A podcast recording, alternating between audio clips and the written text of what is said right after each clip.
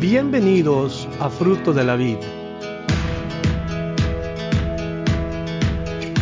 Nuestro deseo es presentarle la palabra de Dios de una manera sistemática, con el fin de que usted aprenda, conozca y crezca en su relación personal con Dios.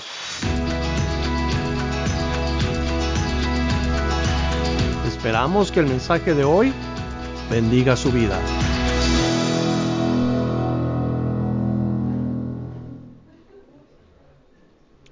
Buenos días a todos, ¿cómo están? Gusto de verlos, gusto de saludarlos otra vez. Después de un par de semanas que no estuve aquí en el púlpito. Oigan, mi todavía está, se siente así como, como que no se puede recuperar el cuerpo con este clima, ¿verdad?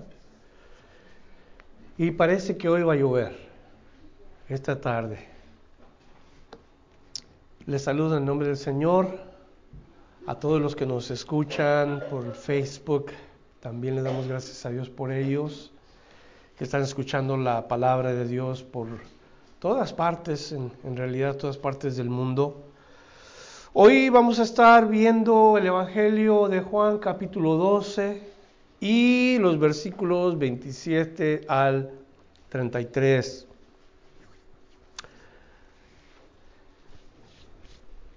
Quiero introducir en este día la, enseñanza de hoy.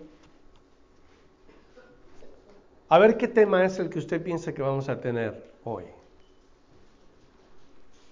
Mi introducción habla de que la mayoría de las mordeduras de serpiente son causadas por serpientes no venenosas. De las aproximadamente 3.000 especies de serpientes en el mundo entero, solo el 15% son consideradas peligrosas para los seres humanos.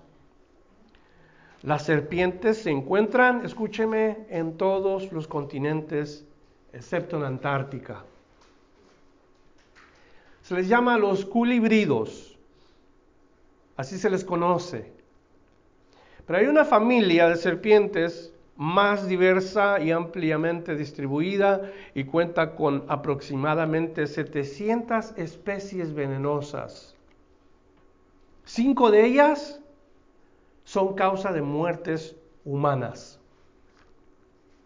En muchas regiones del mundo no se tiene que reportar las mordeduras de serpientes y muchas mordeduras quedan sin registrar y hoy le voy a comentar o a compartir algunas estadísticas acerca de las mordeduras de serpiente. Algunas estimaciones ponen el total anual de mordeduras de serpientes en 5.4 millones, con 2.5 millones de envenenamientos y posiblemente 125 mil muertes al año. Otros estiman el número de mordeduras de serpiente entre 1.2 y 5.5 millones, con, casi 421 mil a 1.8 millones de envenenamientos y 20 mil o de 20 mil a 94 mil muertes.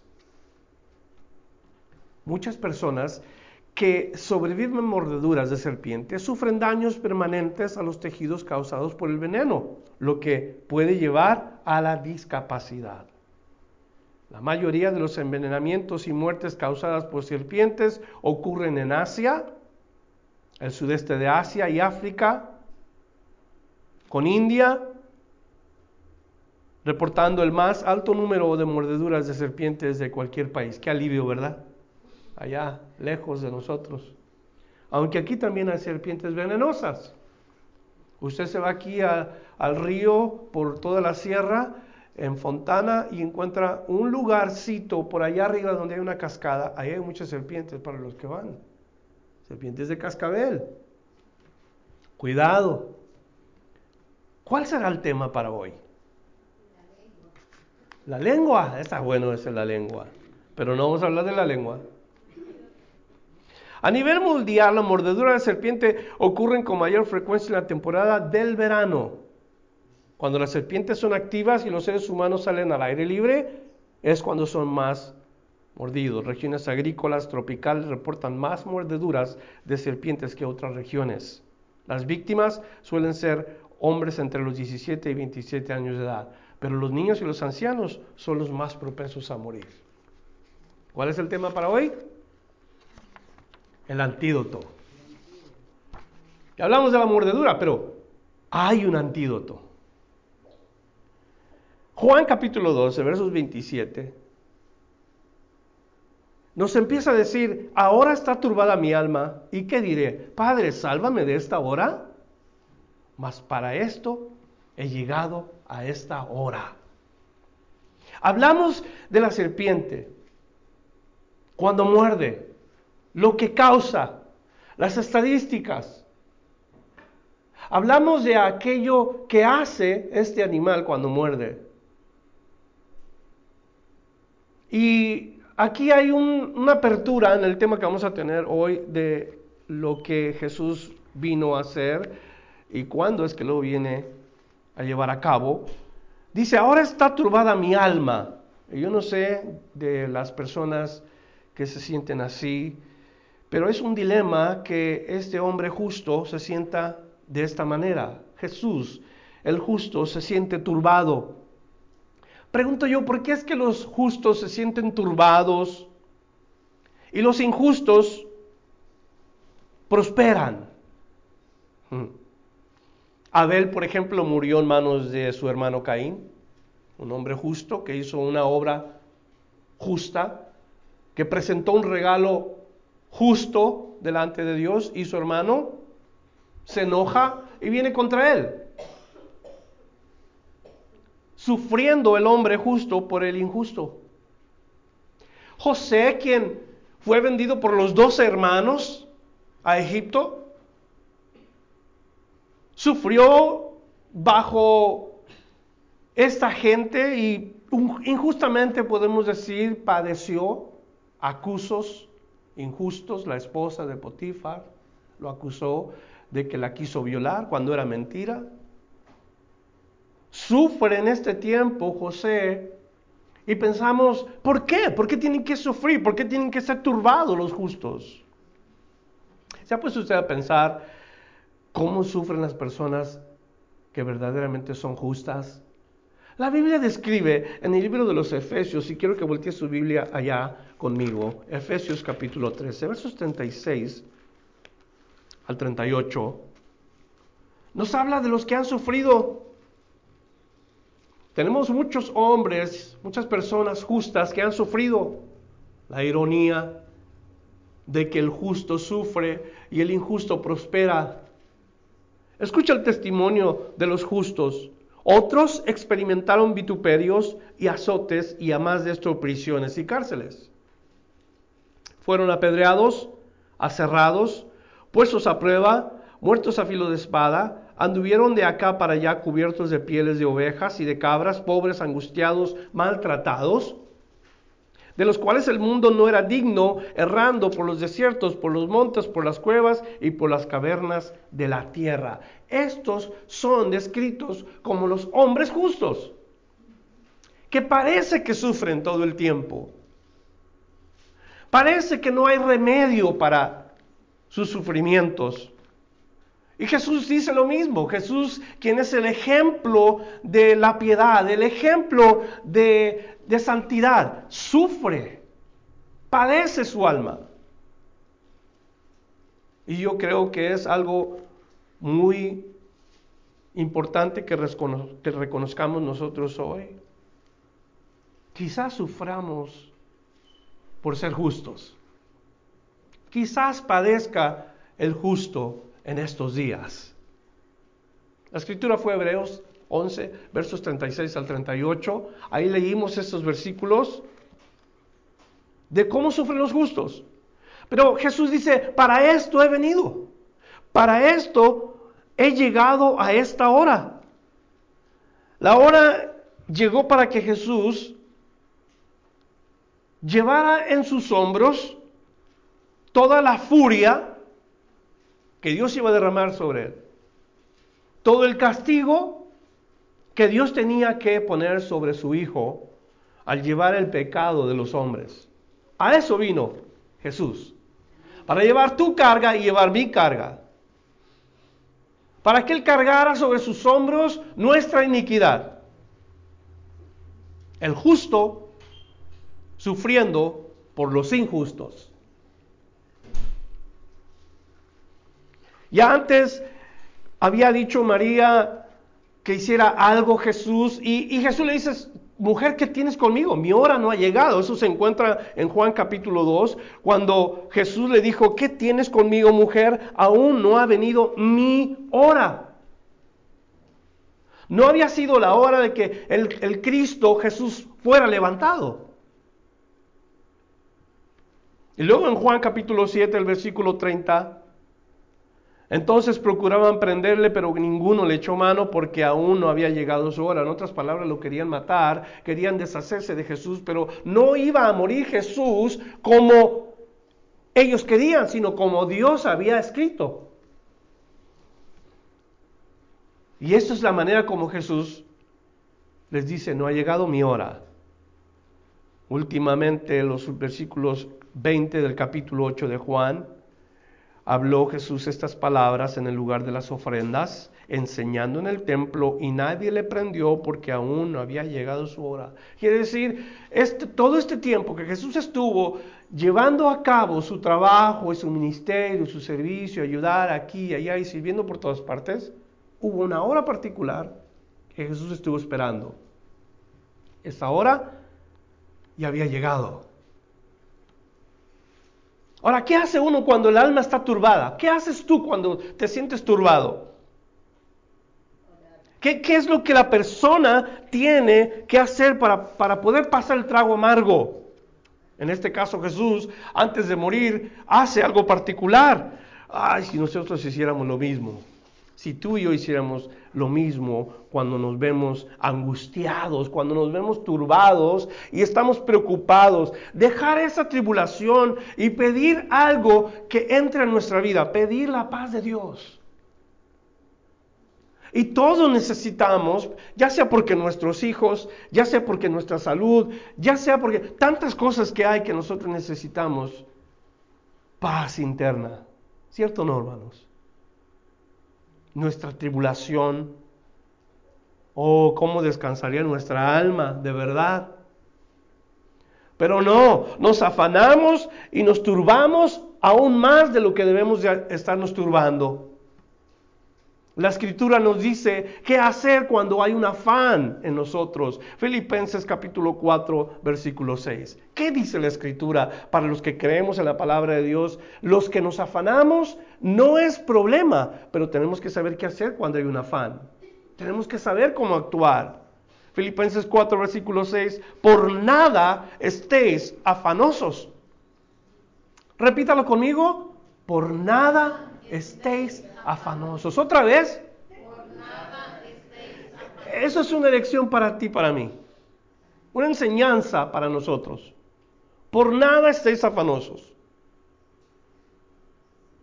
¿Qué más dice?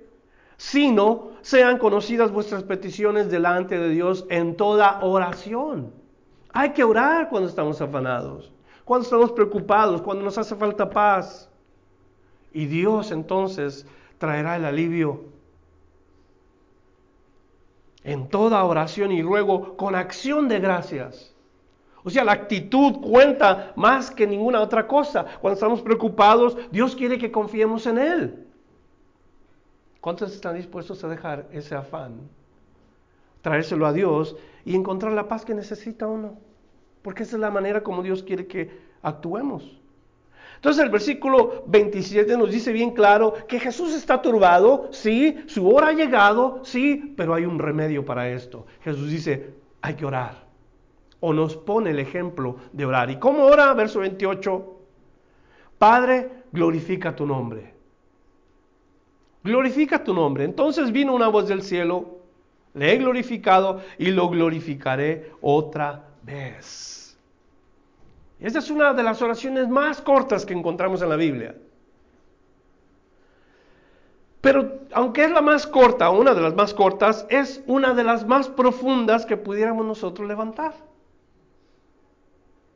Porque en esta oración se encierra el deseo de cada creyente.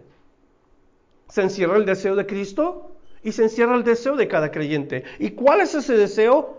Padre, glorifica tu nombre. No glorifícame a mí, sino glorifica tu nombre. Si hay que desear más que nada en la vida es que el nombre de Dios sea glorificado. Que el nombre de Dios sea exaltado.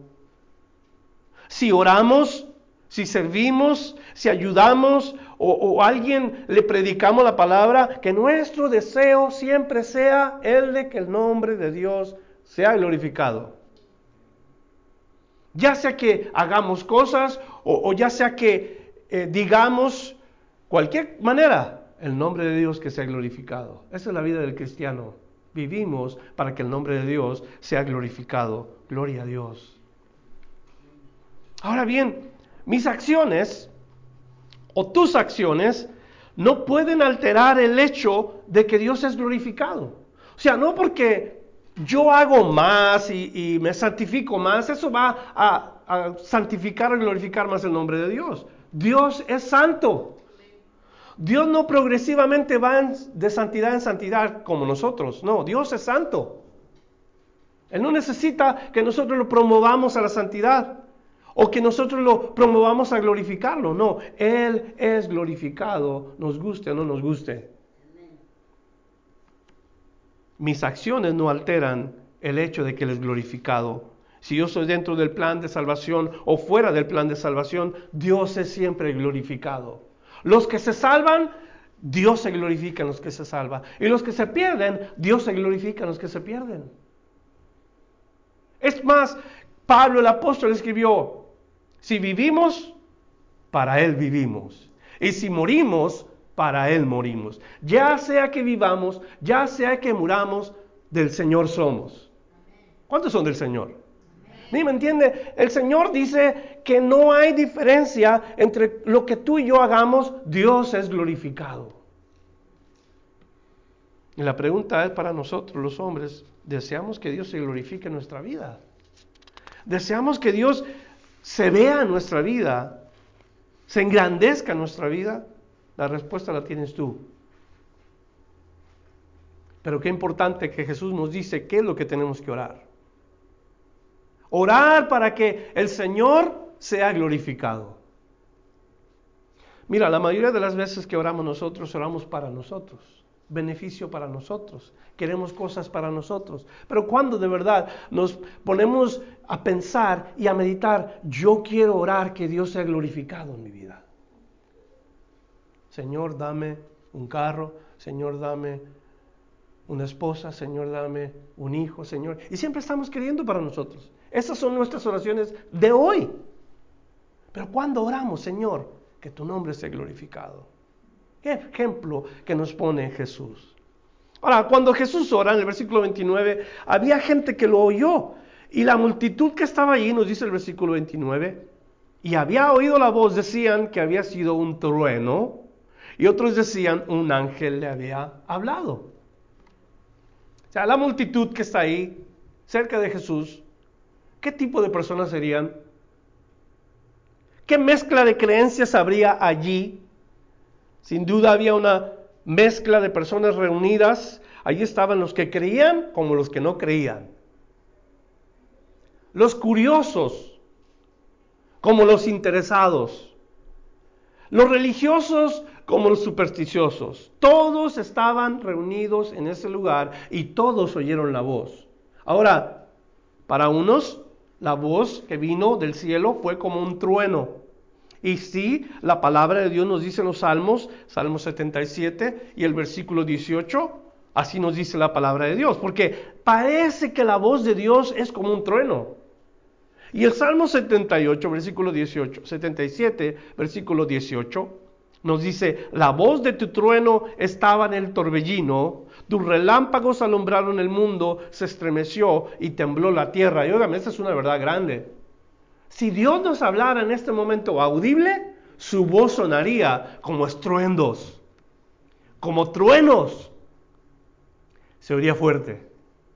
Y todos haríamos caso a esa voz. Todos oiríamos la voz. Y todos responderíamos de alguna manera. Unos con temor, ya sea por el estilo de vida que llevan, otros sería con alegría porque están esperando al Señor, otros sería con incertidumbre porque no saben lo que va a pasar, pero todo el mundo respondería igual como respondió esta gente. Para otros que estaban ahí, quizás curiosos, dijeron, ese fue un ángel. Nosotros vemos en las escrituras que los ángeles producen un hablar como un sonido de trompeta, vamos a decir. Ustedes han escuchado una trompeta, ¿verdad? Fuerte, audible. Cuando era un niño yo, había un una canción que se toca con María Chinos. Algunos de ustedes van a saber cuál es. Se llama El Niño Perdido. El Niño Perdido es una canción que mandan a un hombre con una trompeta hasta lejos de donde están unos, quizás unos 15 metros, 20 metros lejos, y todo el grupo se queda en un lugar. Y comienza la canción del niño perdido. Y el niño perdido se supone que anda esa trompeta por allá lejos, se alcanza a oír. Está lejos y se oye, pero cada vez se va acercando más y más y más.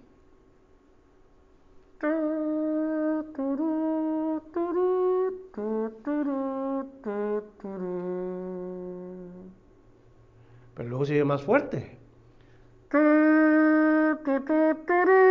Y más, más fuerte, mientras más cerca, más fuerte. Y esa es la canción. El niño es encontrado. Cuando llega el grupo, esa es la culminación de la canción. Óigame, cuando un ángel nos hable o cuando un ángel nos hablare, así se iba a sonar. Como una trompeta. El día que el Señor venga. Gracias por escuchar la enseñanza de hoy. Visítenos en frutodelavid.com para escuchar más mensajes, para obtener las notas del estudio y para comunicarse con nosotros. Que Dios le bendiga abundantemente.